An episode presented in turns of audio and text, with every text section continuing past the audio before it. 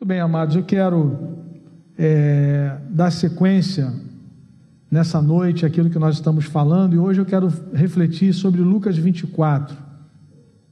Nós estamos encerrando hoje a, a nossa série do mês de junho no Evangelho de Lucas, no capítulo 24. Exatamente hoje nós estamos encerrando esse plano de leitura do mês de junho, que nós lemos o Evangelho de Lucas. Amanhã nós vamos iniciar uma nova série no, no livro de Atos dos Apóstolos. Os irmãos vão receber aí nos grupos da igreja e nas, nas mídias da igreja essa nova informação. E eu quero então refletir nesse capítulo do encerramento do Evangelho de Lucas, em que nós encontramos a, o relato da ressurreição de Jesus. Né? É justamente nesse capítulo 24, obviamente, que nós encontramos o relato da ressurreição em todos os outros evangelhos, e no evangelho de Lucas, nós vamos encontrar o relato da ressurreição de Jesus, juntamente com a ordenança do discipulado, né, de fazermos discípulos de todas as nações. Eu quero ler do versículo 36 ao versículo 49. Lucas 24, do 36 ao 49. A palavra diz assim: Falavam ainda estas coisas quando Jesus apareceu no meio deles e lhes disse: Paz seja convosco. Percebam que a paz que nós, como discípulos de Jesus, recebemos, ela é fruto da presença de Jesus. É? Ele só disse: Paz seja convosco no momento que ele se manifestou no meio dos seus discípulos. Eles, porém, surpresos e atemorizados, acreditavam estarem vendo um espírito. Mas ele lhes disse: Por que estáis perturbados? E por que sobem dúvidas ao vosso coração? Vede as minhas mãos e os meus pés, que sou eu mesmo apalpai-me e verificai, porque um espírito não tem carne nem ossos, como vedes que eu tenho. Dizendo isto, mostrou-lhe as mãos e os pés. E por não acreditarem eles ainda, por causa da alegria, estando admirados, Jesus lhes disse: Tendes aqui alguma coisa que comer? Então lhe apresentaram um pedaço de peixe assado e um favo de mel, e ele comeu na presença deles. A seguir, Jesus lhes disse: São estas as palavras que eu vos falei, estando ainda convosco. Importava se cumprisse tudo o que de mim está escrito na lei de Moisés, nos profetas e nos salmos. Então lhes abriu um entendimento para compreender as Escrituras, e lhes disse: Assim está escrito, que o Cristo havia de padecer e ressuscitar dentre os mortos no terceiro dia, e que em seu nome se pregasse arrependimento para remissão de pecados a todas as nações, começando de Jerusalém. Vós sois testemunhas destas coisas. Eis que envio sobre vós a promessa de meu Pai. Permanecei, pois, na cidade, até que do alto sejais revestidos de poder. Nós estamos aqui, irmãos, mais uma vez diante da grande comissão. E nessa versão de Lucas, ela é um pouco diferente, porque acrescenta-se aqui a, a, informação de que Jesus abriu a mente dos seus discípulos para que eles entendessem as Escrituras, para que eles entendessem a centralidade de Cristo em todas as Escrituras, do Gênesis ao Apocalipse. A figura principal, o protagonismo está na pessoa de Cristo. E é isso que nós encontramos nesse capítulo 24. Primeiro, no contato de Jesus com os discípulos de Emaús, que estavam ainda com a, com a notícia do dia da sexta-feira, não sabiam qual era a última notícia de que Jesus havia vencido a morte. Jesus se apresenta ao lado deles eles não enxergam, não o percebem. E aí a palavra diz que Jesus chama a atenção deles, falando que eles eram tardios em acreditar em tudo que estava escrito na Escritura. Percebam, irmãos, no verso 25: Então lhes disse Jesus, honestos e tardos de coração, para crer tudo o que os profetas disseram. Porventura não convinha que o Cristo padecesse e entrasse na sua glória? Quando nós estudamos o Antigo Testamento, nós, nós vemos essas duas ênfases relacionadas ao, ao Messias, ao Cristo. O seu sofrimento, basicamente um texto que nós nos lembramos muito, é Isaías 53, e também a sua, a sua glória, revelada no livro de Daniel, por exemplo, falando do reino de, do Messias e outros textos bíblicos. Então, há essas duas dimensões no Antigo Testamento, do sofrimento e da glória. E aí Jesus pergunta no verso 26: Porventura não convinha que o Cristo padecesse e entrasse na sua glória? Mas veja o verso 27. E começando por Moisés, lá no Pentateuco, né? E discorrendo por todos os profetas, expunha-lhes o que a seu respeito contava em todas as Escrituras. A Escritura é cristocêntrica. Jesus é a figura central, o Filho de Deus, o Messias, o Cristo, o Salvador, que entrou na história para morrer em nosso lugar. Por isso, irmãos, nós temos essa informação importante no Evangelho de Lucas de que estamos também diante da grande comissão, estamos também diante do chamado para fazermos discípulos, sermos e fazermos discípulos, mas há aqui um dado além que tem a ver com o esclarecimento de Cristo sobre as Escrituras, abrindo o entendimento dos seus discípulos, mostrando-lhes que Jesus é o centro da Escritura, que toda a história caminha na direção do Senhor, de que Ele é a figura central da história humana. E nós caminhamos, a história caminha para a sua consumação, em que, em, quando o reino de Cristo será é, implantado na sua plenitude. O reino já está presente, mas ele na sua segunda vinda virá na sua consumação plena sobre a humanidade. E quando nós olhamos para esse texto de Lucas, principalmente na última parte, nós encontramos aqui três necessidades. Né? Era necessário, três coisas eram necessárias.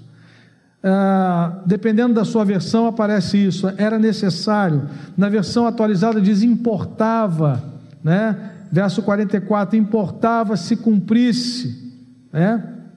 E aí eu quero destacar aí as três necessidades apontadas por Jesus nesse texto. Em primeiro lugar, era necessário que o Cristo padecesse. Percebam, versículo 45: Então lhes abriu o entendimento para compreender as Escrituras e lhes disse: Assim está escrito. Era necessário ou que o Cristo havia de padecer. Primeira necessidade. E quando nós lemos esse evangelho, nós percebemos que quanto mais se aproximava desse momento crucial no ministério de Jesus, da crucificação, mais ele estava preparando os seus discípulos, mais ele preparou os seus discípulos. Se não vejamos capítulo 9, Lucas 9, versículo 20, e 22, Lucas 9, de 20 a 22, Jesus preparando os discípulos para esse momento crucial. A palavra diz, Lucas 9, de 20 a 22, mas vós, perguntou ele, quem dizeis que eu sou? Então falou Pedro e disse: És o Cristo de Deus. Ele, porém, advertindo-os, mandou que a ninguém declarasse tal coisa, dizendo: É necessário que o filho do homem sofra muitas coisas, seja rejeitado pelos anciãos, pelos principais sacerdotes e pelos escribas, seja morto e no terceiro dia ressuscite. À medida que se aproximava do Calvário, Jesus foi preparando os seus discípulos para esse momento central no seu ministério. Ainda no capítulo 9 de Lucas, versículos 44 e 45, a palavra diz: fixai nos vossos ouvidos as seguintes palavras. Vejam o cuidado de Jesus, os alertas de Jesus, a preparação que ele fez com os seus discípulos. O filho do homem está para ser entregue nas mãos dos homens. Eles, porém, não entendiam isto, e foi-lhes encoberto para que não compreendesse, e temiam interrogá-lo a este respeito. E ainda, Lucas capítulo 18, Lucas capítulo 18, versículos de 31 ao 34, Lucas 18, 31 ao 34, a Bíblia diz: Tomando consigo os doze, disse-lhe Jesus: Eis que subimos para Jerusalém, e vai cumprir-se ali tudo quanto está escrito por intermédio dos profetas, no tocante ao filho do homem. Pois será ele entregue aos gentios, escarnecido, ultrajado e cuspido, e depois de o açoitarem, tirar-lhe-ão a vida, mas ao terceiro dia ressuscitará. Aleluia. Irmãos, isso é muito importante para nós, porque Jesus sabia que ele enfrentaria a morte, ele veio espontaneamente, a sua entrega foi espontânea, ele escolheu morrer em nosso lugar, ele escolheu dar a sua vida em nosso lugar, morte substitutiva, assumindo levando sobre si os nossos pecados, recebendo a ira do Pai contra toda impiedade, contra todo pecado, no nosso lugar. A ira de Deus foi descarregada sobre o seu filho amado, perfeito, sem pecado, a ponto de Jesus sentir momentaneamente a separação que todo pecador sente de Deus, dizendo: Deus meu, Deus meu, por que me desamparaste? Mas no final, no, no último ato, ele diz: Pai, nas tuas mãos entrego o meu espírito. Ele morreu em nosso lugar. E aí, voltando para Lucas 24, o texto diz que era necessário que o Cristo padecesse, importava, dependendo da versão, que o Cristo padecesse. Por que era necessário que ele padecesse? porque somente através da Sua morte nós podemos ser reconciliados com o Pai. Paulo diz em Romanos 5,10 que é, quando nós ainda éramos inimigos, Deus entrega o seu Filho, Jesus morreu em nosso lugar para nos reconciliar com o Pai. Nós fomos criados para viver em comunhão com o Pai, mas isso só é possível através do sacrifício de Jesus. Pedro vai dizer na sua primeira carta, no capítulo 3, no versículo 18, que Cristo morreu uma única vez, o justo pelos injustos, para conduzir-nos a Deus, para nos reconciliar com Deus. É impossível ao homem, pobre, rico, independente da sua cor, independente da sua formação acadêmica, é impossível qualquer ser humano se auto-reconciliar com Deus. Por isso, Deus entrou na história na pessoa de Jesus. Era necessário que o Cristo padecesse, porque nós não damos conta. Não damos conta, amados irmãos, nascemos em pecado. Davi diz: em pecado me concebeu a minha mãe. Por isso, o Cristo se entregou por nós morte substitutiva, ele morreu pelos nossos pecados. Ele se fez maldição em nosso lugar. Aquele que não conheceu o pecado, Deus o fez pecado por nós, para que nele fôssemos feitos justiça de Deus. O Cristo havia de padecer. Uma morte terrível, vergonhosa do ponto de vista dos judeus, morte maldita, maldito aquele que for pendurado no madeiro. Do ponto de vista do, do Império Romano, morte de assassino. Mas ele não era nem uma coisa nem outra. Era o Cristo de Deus que morreu a nossa morte para assegurar a nossa salvação eterna. Louvado seja o nome do Senhor. Paulo diz que ele fez isso por amor de nós, Gálatas capítulo 1, para nos desarraigar desse mundo perverso, terrível. Gálatas capítulo 1, versículo 3 até o versículo 5, Gálatas 1, de 3 a 5. Graça a vós outros e paz da parte de Deus, nosso Pai, do nosso Senhor Jesus Cristo, o qual se entregou a si mesmo pelos nossos pecados, para nos desarraigar deste mundo perverso, segundo a vontade do nosso Deus, a quem seja a glória pelos séculos dos séculos. Amém. Ele se entregou a si mesmo. Foi uma entrega voluntária. Na eternidade, o Filho disse: Eu irei para pagar a nossa dívida, para morrer a nossa morte, para nos desarraigar. Ele se entregou a si mesmo pelos meus pecados, pelos seus pecados. Quando nós compreendemos isso, amados irmãos, a nossa vida toma uma nova dimensão. Foi por mim que ele fez isso. Foi para que eu não perecesse eternamente foi para que quando eu passasse desse mundo para a eternidade, quando os meus olhos se fecharem na história, vão se abrir diante dele na eternidade. Porque nós cremos no seu sacrifício. Louvado seja o nome do Senhor.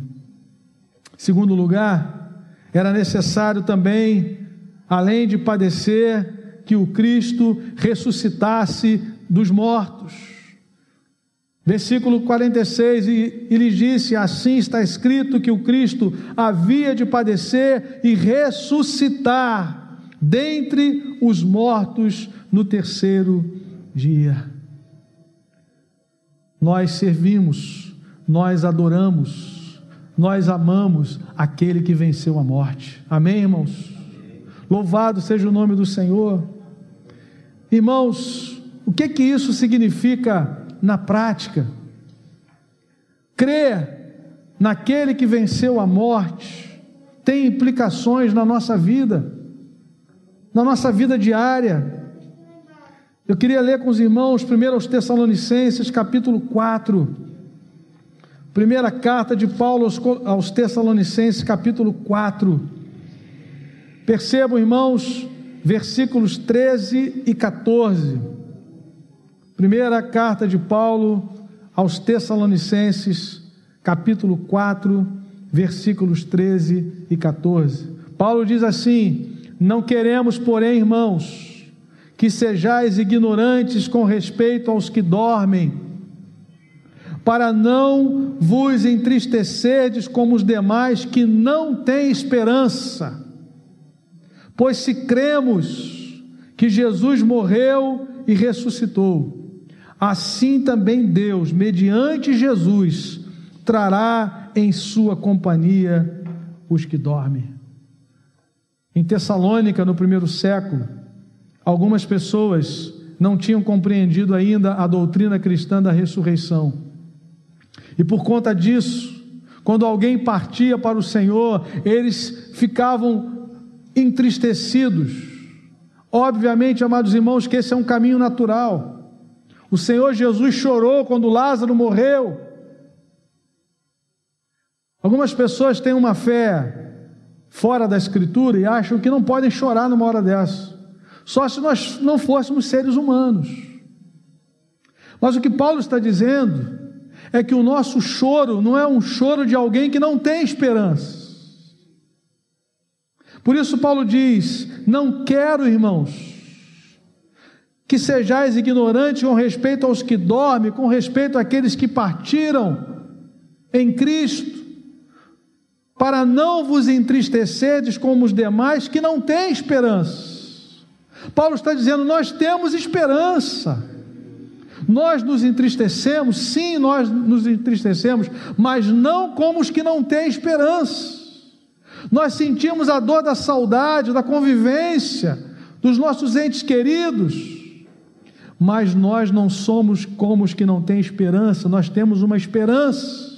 Que esperança é essa? Verso 14: Pois se cremos que Jesus morreu e ressuscitou, assim também Deus, mediante Jesus, trará em sua companhia os que dormem, os que partiram com Cristo, estão com Cristo, virão com Ele, quando Ele vier reinar Aquele que ressuscitou o Senhor Jesus também nos ressuscitará com Jesus, é o que a Escritura nos diz. Segundo aos Coríntios 4,14. Aquele que ressuscitou o Senhor Jesus também nos ressuscitará com Ele. E ainda, irmãos, Estamos falando, né? Que era necessário que o Cristo ressuscitasse, que Jesus ressuscitasse dos mortos e que isso tem implicações na prática. Primeiro, nós não nos entristecemos como os que não têm esperança. E ainda, ensino do próprio Senhor Jesus, que todos aqueles que morreram crendo nele continuam vivos na sua presença. Nós não cremos no sono da alma, nós não cremos no materialismo que morreu, acabou aqui, nós cremos em Jesus, nos ensinamentos de Jesus em Lucas, capítulo 20, a palavra do Senhor nos diz, Lucas 20, o tema da conversa de Jesus com os saduceus aqui era, de fato, a ressurreição. E a palavra nos diz, Lucas 20, 37 e 38, e que os mortos hão de ressuscitar, disse Jesus. Moisés o indicou no trecho referente à sarça, quando chama ao Senhor de o Deus de Abraão, o Deus de Isaac e o Deus de Jacó. Ora, Deus não é Deus de mortos, e sim de vivos, porque para Ele todos vivem. O que, que isso significa? Na revelação de Deus a Moisés, Deus se revela como o Deus de Abraão, o Deus de Isaac, o Deus de Jacó. Não o Deus que foi o Deus de Abraão, mas o Deus de Abraão. Abraão continua vivo diante do Senhor. Isaac continua vivo diante do Senhor em quem ele creu. Jacó continua vivo diante do Senhor em quem ele creu. A irmã Ana Lúcia continua viva diante do Senhor em quem ela creu. Todos os que morreram no Senhor vivem diante dele, porque para ele todos vivem. Jesus disse, está aqui no, no trecho da sarça: Deus é o Deus, não foi o Deus de Abraão enquanto Abraão esteve aqui na terra, na sua trajetória humana. Abraão vive, Isaac vive, Jacó vive, Davi vive, os apóstolos vivem, os nossos irmãos que morreram em Cristo vivem. E nós, quando partimos desse mundo, vamos viver para sempre com o Senhor. Era necessário que o Cristo padecesse, mas que ele ressuscitasse. A morte não tem mais o domínio sobre nós, irmãos, que cremos em Jesus. Louvado seja o nome do Senhor. E a terceira necessidade que Jesus fala nesse texto, importava, era necessário que o Cristo padecesse, que o Cristo ressuscitasse e que em seu nome, percebam irmãos, se nós cremos nessa verdade, na centralidade do Evangelho, que Cristo morreu, segundo as Escrituras, foi sepultado e ressuscitou ao terceiro dia, esse é o fundamento do discipulado, do anúncio, da pregação, da evangelização. E ele diz: está escrito que o Cristo havia de padecer, verso 46, e ressuscitar dentre os mortos no terceiro dia, e que a missão está ligada a essas verdades centrais. Por isso nós não temos o direito de pregar um outro evangelho. Nós não temos autorização de mudar a mensagem para agradar o pecador. Nós temos que falar da centralidade do evangelho de Cristo, porque custou a sua vida. Custou a vida de Jesus para nós sermos salvos para vivemos a eternidade com Ele, com o Pai. Que em seu nome se pregasse arrependimento para remissão de pecados, onde todas as nações, começando de Jerusalém. Por isso que a ressurreição de Cristo é a esperança no discipulado. Quando nós falamos do Evangelho, quando estamos evangelizando alguém, acompanhando alguém, isso precisa ser feito com base no Evangelho, no sacrifício e na ressurreição do Senhor Jesus Cristo. Aleluia. A proclamação do arrependimento para perdão de pecados é a base do discipulado cristão. É impossível dizermos que pregamos o Evangelho se não convidamos homens e mulheres ao arrependimento e à fé em Jesus Cristo. Isso é muito importante, irmãos. A mensagem cristã é de esperança na eternidade, do cuidado de Deus conosco nessa vida, porque o Espírito Santo está em nós. Jesus falou que o Espírito estaria sobre os seus discípulos no verso 49: Eis que envio sobre vós a promessa do meu Pai, era o Espírito Santo sobre eles. E o Espírito Santo está em nós. O Senhor Jesus falou: Não vos deixarei órfãos. Não vos deixarei órfãos. Amados irmãos, o Evangelho não é uma promessa de vida fácil, sem dor, sem luta, mas é a promessa de um Deus que atravessa os desertos da vida conosco que nos pega pela mão, que colocou em nós o seu espírito e nos colocou no meio de uma comunidade em que nós fomos chamados para nos alegrar com os que se alegram e chorar com os que choram.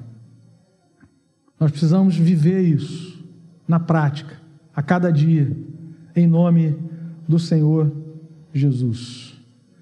Quero caminhar para a conclusão dessa breve reflexão nessa noite, pensando em duas verdades. A primeira delas, a sua fé está firmada no Cristo que morreu e ressuscitou dentre os mortos.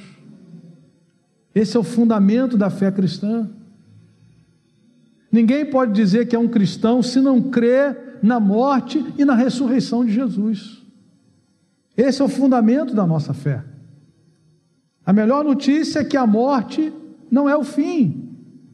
Não somos não nos entristecemos como os demais que não têm esperança. Nos entristecemos quando perdemos uma pessoa querida, mas não como os que não têm esperança, porque nós cremos que Jesus morreu para nos dar acesso ao Pai, para nos reconciliar com o Pai e venceu a morte, garantindo que nós ressuscitaremos um dia. E ao partirmos, antes do, do dia da ressurreição, e quando partimos desse mundo, já estamos com o Senhor tendo o desejo de partir e estar com Cristo. Diz o apóstolo Paulo: Louvado seja o nome do Senhor. E a segunda pergunta que eu queria deixar para nós refletirmos é a certeza de que Deus perdoa os pecadores que se arrependem e creem em Cristo, tem lhe encorajado a proclamar o Evangelho.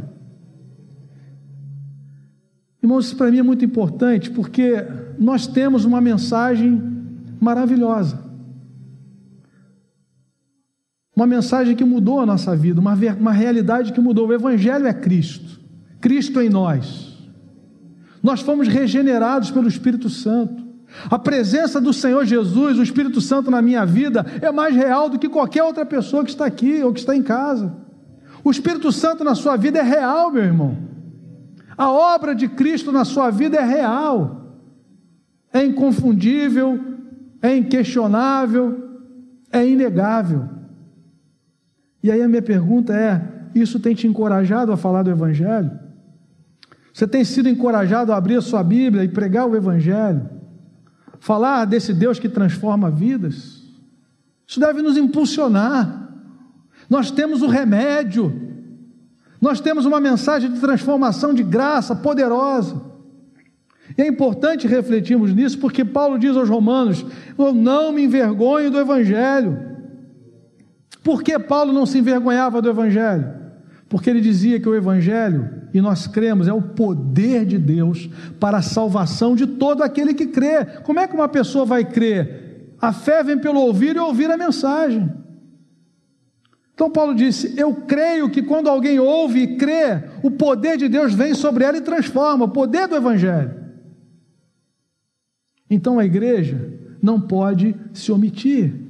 A grande comissão não pode se transformar na grande omissão. E nós estamos enfrentando, irmãos, dias tão terríveis, de que há uma geração de cristãos que tem se envergonhado do Evangelho, que quer ficar bem com o mundo.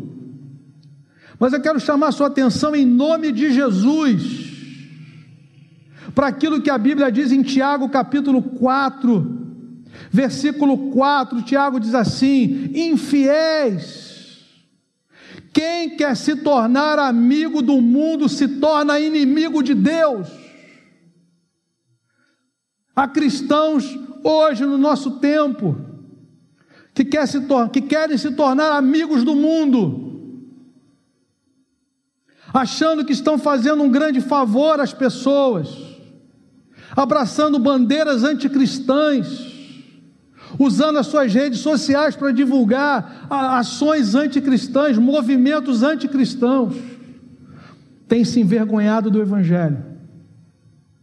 Qual é o veredito da Escritura? A palavra de Deus chama esse tipo de gente de infiel. Gente que quer ser amigo do mundo se torna inimigo de Deus. E o pior de tudo é que está sendo um instrumento do mal na vida das, das pessoas com quem elas querem se associar. Há movimentos que querem se associar. Sabe por quê, irmãos? Deixa eu abrir meu coração para vocês. Quando nós lemos os evangelhos, quando nós olhamos a história de Jesus, Jesus sempre acolheu os marginalizados da sociedade. Sempre. Lembra da mulher adúltera? Que foi levada aos pés de Jesus, a lei dizia: tem que ser apedrejada. Jesus diz o seguinte: eh, diz para aquelas pessoas que estavam no entorno dela: quem não tiver pecado, atira a primeira pedra. Aí a Bíblia diz, lê lá João 8, foi levantando um após o outro, dos mais velhos aos mais novos, porque os mais velhos tinham mais serviço prestado ao pecado, né? Foram, foram condenados pela, pela quantidade maior de pecados, foram embora. Jesus acolheu a mulher, não acolheu? Onde estão os teus acusadores? Nem eu te condeno. Qual é a última frase que Jesus disse para ela, meu irmão? Vá e não peques mais. Jesus não disse que adultério não era pecado. Ele acolheu a mulher, mas disse: Vai e não peques mais, porque adultério é pecado. Jesus acolheu os publicanos. Quem eram os publicanos? A raça mais odiada pelos judeus. A raça pior para o judeu. Jesus entrou na casa de, de Zaqueu, o chefe da Receita Federal. Só a presença de Jesus começou a constranger o coração de Zaqueu. Ele falou assim: Senhor, eu resolvo dar aos pobres a metade dos meus bens. Meu irmão, quem é que resolve dar aos pobres a metade dos bens? Se não for pelo poder do Espírito Santo. Se não é o Espírito Santo dizendo para ele que aquele dinheiro que ele tinha era ilícito. Quem é que diz assim, Senhor, e se eu tenho defraudado alguma coisa? Jesus não precisou falar nada, só a presença de Jesus constrangeu ele. Resolvo, restituo quatro vezes mais, se alguém, se alguma coisa eu tenho defraudado. Óbvio, irmãos. É óbvio que ele foi confrontado, o Evangelho confronta. Jesus não disse assim, não, Zaqueu, isso aí não é nada. Jesus não colocou os pecados de Zaqueu debaixo do tapete. Ele acolheu, hoje me convém entrar na sua casa. Quando Zaqueu se arrependeu, ele disse: Olha, hoje entrou salvação nessa casa, você também é filho de Abraão, porque ele creu, Abraão é o pai da fé. Então, nós queremos muitas vezes ficar bem com o mundo e nos tornamos inimigos de Deus, fazemos um desserviço ao Evangelho, porque o Evangelho, ao mesmo tempo que nos ensina a acolher as pessoas, nos leva a confrontá-las em amor, para que elas possam nascer de novo, porque se elas não forem confrontadas, vão se perder eternamente. Então, meu irmão, coloque isso no seu coração: você é discípulo de Jesus, prega o Evangelho.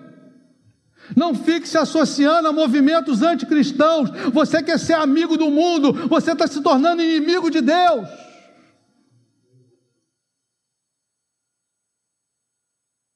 E Deus nos chama a essa verdade de Lucas 24. Nós estamos brincando com aquilo que Jesus fez.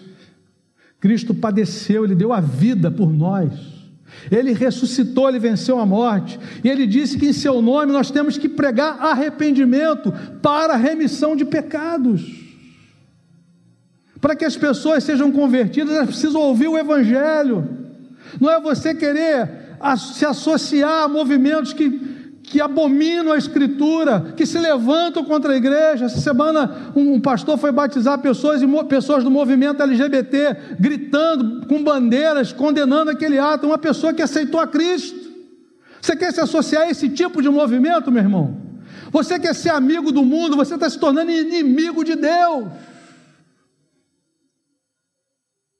E nós fomos chamados para ser e fazer discípulos de Jesus. Isso tem implicações até de sofrimento, isso tem implicações até de morte. Então pense bem o que é ser um discípulo de Jesus. Por isso, o texto é muito claro. Três necessidades. Importava, era necessário que o Cristo padecesse. Louvado seja o nome do Senhor, porque ele morreu em nosso lugar. Era necessário que o Cristo ressuscitasse. Bendito é o nome do Senhor que venceu a morte. Onde está a morte, a tua vitória? Quando os nossos olhos se fecharem na história, vão se abrir na eternidade e nós vamos ver a face do nosso Salvador. Ele disse: Estive morto, mas eis que estou vivo pelos séculos dos séculos e tenho nas mãos a chave da morte do inferno. A morte não tem poder sobre a vida de um cristão. Quem morre em Cristo vive para sempre no Senhor. Jesus disse: Eu sou a ressurreição e a vida. Quem crê em mim, ainda que morra, viverá. Aleluia! Mas a terceira necessidade, que em seu nome se pregasse o arrependimento. Uma coisa é acolhimento, e nós temos que fazer isso com todas as pessoas. Mas Jesus acolhia e confrontava em amor falando do Evangelho, falando do reino dos céus. Como é que se entra no reino dos céus? A primeira pregação de Jesus: o reino de Deus é chegado, arrependei-vos e crede no Evangelho. Porque fora do Evangelho, fora da morte e da ressurreição de Jesus, não há salvação para ninguém.